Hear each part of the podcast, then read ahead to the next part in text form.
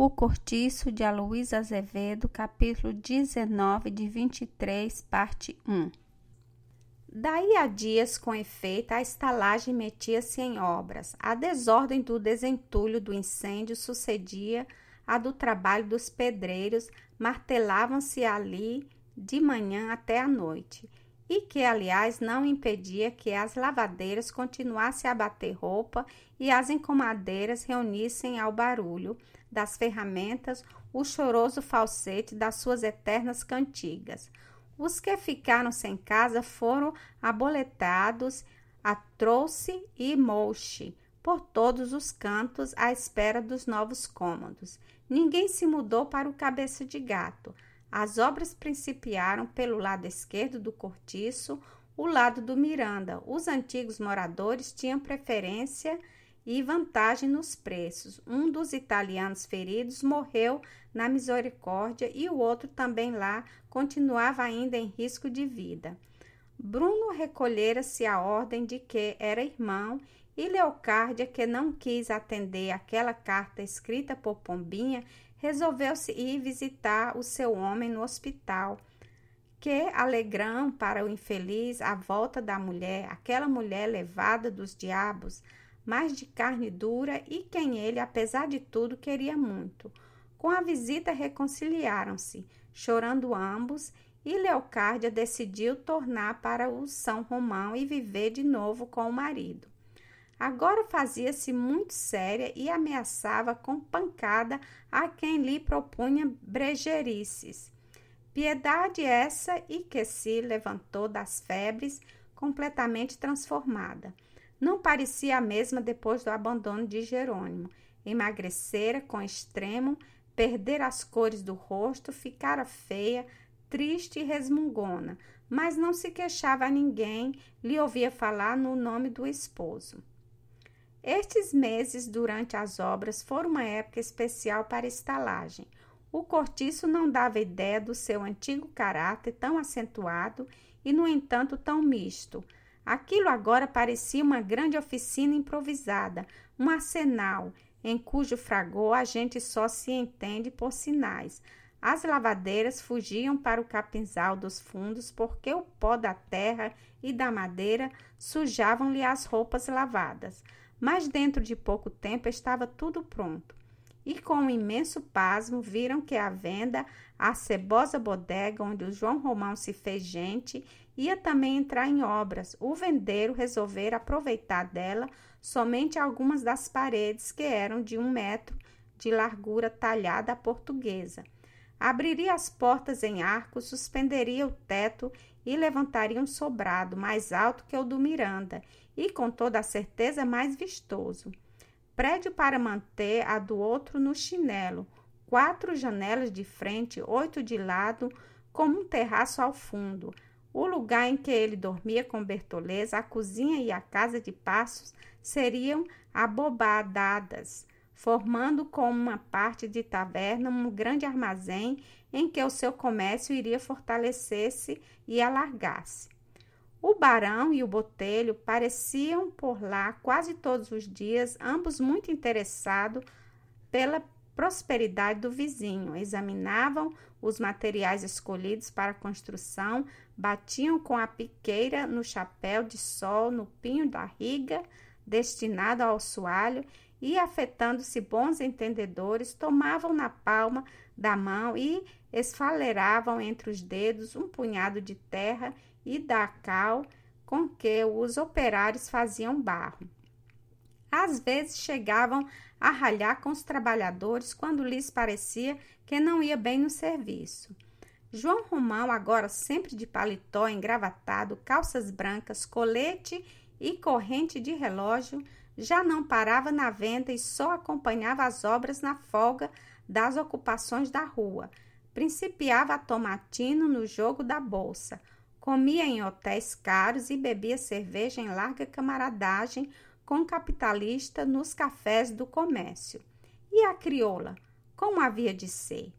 Era isto justamente o que tanto o barão como o botelho morriam porque lhe disseram sim, porque aquela boa casa que se estava fazendo e os ricos móveis encomendados e mais as pratas e as porcelanas que haviam de vir, não seria de certo para os beiços da negra velha.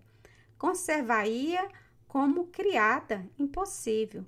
Todo Botafogo sabia que eles até iam aí fazerem vida comum. Todavia, tanto Miranda como o outro não se animavam a abrir o bico a esse respeito com o vizinho e contentavam-se em boquejar entre si misteriosamente, palpitando ambos por ver a saída que o vendeiro acharia para semelhante situação. Maldita preta dos diabos! Era ela o único defeito, e senão de um homem tão importante e tão digno. Agora não se passava um domingo sem que o amigo de Bertoleza fosse jantar à casa do Miranda. Iam juntos ao teatro. João Romão dava o braço a Zumira e, procurando galanteá-la e mais ao resto da família, desfazia-se em obsequios brutais e dispendioso com uma franqueza exagerada que não olhava gastos. Se tinham de tomar alguma coisa, ele fazia vir logo três, quatro garrafas ao mesmo tempo, pedindo sempre o triplo do necessário e acumulando compras inúteis de doces, flores e outros o que aparecia. Nos leilões das festas de arraial era tão feroz a sua febre de obsequiar a gente do Miranda que nunca voltava para casa sem um homem atrás carregando com os mimos que o vendeiro arrematava. E Bertoleza bem que compreendia tudo isso e bem que estranhava a transformação do amigo. Ele ultimamente mal se chegava para ela e quando fazia era com tal repugnância que antes não o fizesse. A desgraçada muitas vezes sentia lixeiro de outras mulheres, perfumes de cocotes estrangeiras e chorava em segredo, sem ânimo de reclamar os seus direitos. Na sua obscura condição de animal de trabalho, já não era amor que a mísera desejava, era somente confiança no amparo da sua velhice, quando de todo lhe faltasse as forças para ganhar a vida. E contentava-se em suspirar no meio de grandes silêncios durante o serviço de todo o dia. Covarde e resignada, como os seus pais que a deixaram nascer e crescer no cativeiro. Escondia-se de todos, mesmo da gentalha do frege e da estalagem. Envergonhada de si própria, amaldiçoando-se por ser quem era, triste de sentir-se a mancha negra e indecorosa nódoa daquela prosperidade brilhante e clara. E, no entanto, adorava o amigo, tinha por ele o fanatismo irracional das caboclas do Amazonas pelo branco a que se escravizavam dessas que morrem de ciúmes, mas também são capazes de matar-se para poupar ao seu ídolo a vergonha do seu amor. O que custava aquele homem consentir que ela, uma vez por outra, se chegasse para junto dele? Todo dono dos momentos de bom humor afagava o seu cão, mas qual o destino de Bertoleza fazia-se cada vez mais estrito e mais sombrio pouco a pouco deixara totalmente de ser amante do vendeiro para ficar sendo uma sua escrava. Como sempre, era a primeira a erguer-se e a última a deitar-se. De manhã escamando peixe, à noite vendendo a porta para descansar da trabalheira grossa das horas de sol, sempre sem domingo nem dia santo, sem tempo para cuidar de si, feia, gasta, imunda, repugnante, com o coração eternamente emprenhado de desgostos que nunca vinham à luz. Afinal, convencendo-se de que ela, sem ter ainda morrido, já não vivia para ninguém, nem tampouco para si, desabafou num fundo entorpecimento apático, estagnado como um charco podre que causa nojo. Fizera-se áspera, desconfiada, sobrolho, carancudo, uma linha dura de um canto ao outro da boca. E durante dias inteiros, sem interromper o serviço que ela fazia agora automaticamente, por um hábito de muitos anos, gesticulava e mexia com os lábios, monogolando sem pronunciar as palavras. Parecia indiferente a tudo, a tudo que o cercava. Não obstante, certo dia em que João Romão conversou muito com Botelho, as lágrimas saltaram dos olhos da infeliz e ela teve de abandonar a obrigação porque o pranto e os soluços não lhe deixavam fazer nada. Botelho havia dito ao vendeiro: Faça o pedido, é ocasião, hein? Pode pedir a mão da pequena, está tudo pronto. O barão dá, má? Dá? Tem certeza disso? Ora, se não tivesse, não luderia desse modo. Ele prometeu? Falei-lhe fiz-lhe o pedido em seu nome. Disse que estava autorizado por você. Fiz mal? Mal? Fez muito bem. Creio até que não é preciso mais nada. Não, se o Miranda não vier logo ao seu encontro, é bom você ir lá falar compreende? Ou escrever também. E a menina? Respondo por ela: Você tem continuado a receber flores? Tenho, pois então não deixe pelo lado de ir mandando também as suas e faça o que ele disse. Atire-se, seu João, atire-se enquanto o angu está quente. Por outro lado, Jerônimo empregara-se na pedreira de São Diogo, onde trabalhava dantes e morava agora com Rita numa estalagem da cidade nova. Tiveram de fazer muita despesa para se instalarem. Foi-se-lhe preciso comprar de novo todos os arranjos da casa, porque do São Romão Jerônimo só levou dinheiro, dinheiro que ele já não sabia poupar.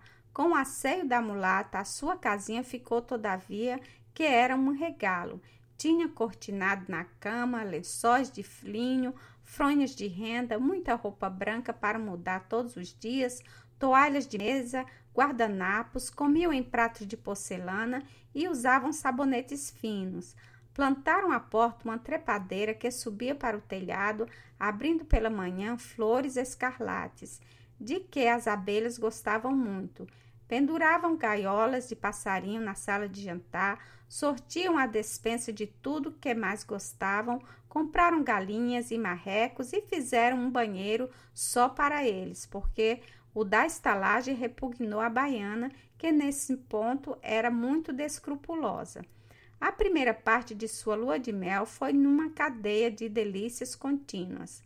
Tanto ele como ela pouco ou nada trabalharam.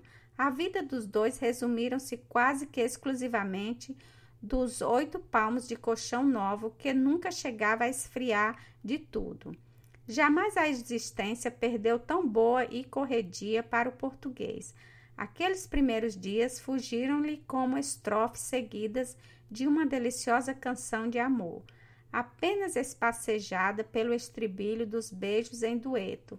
Foi por prazer prolongado e amplo bebido sem respirar, sem abrir os olhos, naquele colo carnudo e dourado da mulata, a que o cavoqueiro se abandonara como bêbado que adormece abraçado a um garrafão inesgotável de vinho gostoso. Estava completamente mudado. Rita apagara-lhe a última réstia das recordações da pátria, secou ao calor dos seus lábios grossos e vermelhos a derradeira lágrima de saudade que o desterrado lançou do coração com o extremo arpejo que a sua guitarra suspirou.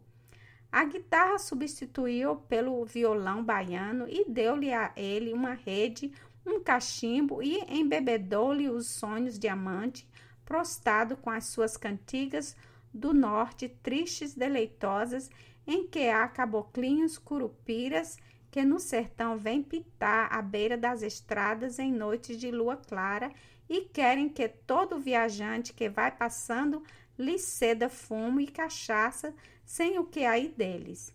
O curupira transformou-os em bicho do mato e deu-lhe do seu comer da Bahia, temperado com fogoso azeite de dendê, cor de brasa, deu-lhe das suas muquecas escandescentes, lavando três vezes ao dia, três vezes perfumado com ervas aromáticas. O português abrasileirou-se para sempre, fez-se preguiçoso, amigo das extravagâncias e dos abusos, luxurioso e ciumento. Fora-se-lhe de vez o espírito da economia e da ordem. Perdeu a esperança de enriquecer e deu-se todo, todo inteiro à felicidade de possuir a mulata e ser possuído por ela, só ela e mais ninguém. A morte do firmo não vinha nunca a toldar-lhes o gozo da vida, que ele que a amiga achavam a coisa muito natural. O facínora matara tanta gente, fizera tanta maldade, devia, pois, acabar como acabou, nada mais justo. Se não fosse Jerônimo, seria outro. Ele assim o quis, bem feito. Por esse tempo, Piedade de Jesus, sem se conformar com a ausência do marido, chorava o seu abandono e ia também agora se transformando de dia para dia, vencida por um desmazelo de chumbo. Uma dura desesperança a que nem as lágrimas bastavam para adoçar as aguras. A princípio, ainda o pobre da Cristo tentou resistir com coragem àquela viuvez pior que essa outra, em que há para o elemento de resignação a certeza de que a pessoa amada nunca mais terá olhos para cobiçar mulheres, nem boca para pedir amores, mas depois começou a afundar sem resistência na lama do seu desgosto, covardemente sem forças para iludir-se com uma esperança fátua abandonando-se ao abandono, desistindo aos seus princípios, do seu próprio caráter, sem se ter já neste mundo na conta de alguma coisa e continuando a viver somente porque a vida era teimosa e não de, queria deixá-la ir apodrecer lá embaixo, por uma vez. Deu para desleixar-se no serviço, as suas freguesas de roupa começaram a reclamar foi-lhe fugindo o trabalho pouco a pouco, fez-lhe madraça e moleirona, precisando já empregar grande esforço para não bulir nas economias que Jerônimo lhe deixara, porque isso devia ser para a filha, aquela probesita orfanada antes da morte dos pais. Um dia Piedade levantou-se queixando-se de dores de cabeça, zoada nos ouvidos e o estômago embrulhado. Aconselharam-lhe que tomasse um trago de Parati. Ela aceitou o conselho e passou melhor. No dia seguinte, repetiu a dose. Deu-se bem com a perturbação em que apunha o álcool. Esquecia-se um pouco durante algum tempo das amofinações da sua vida. E gole a gole habituara-se a beber todos os dias o seu meio martelo de aguardente para enganar os pesares.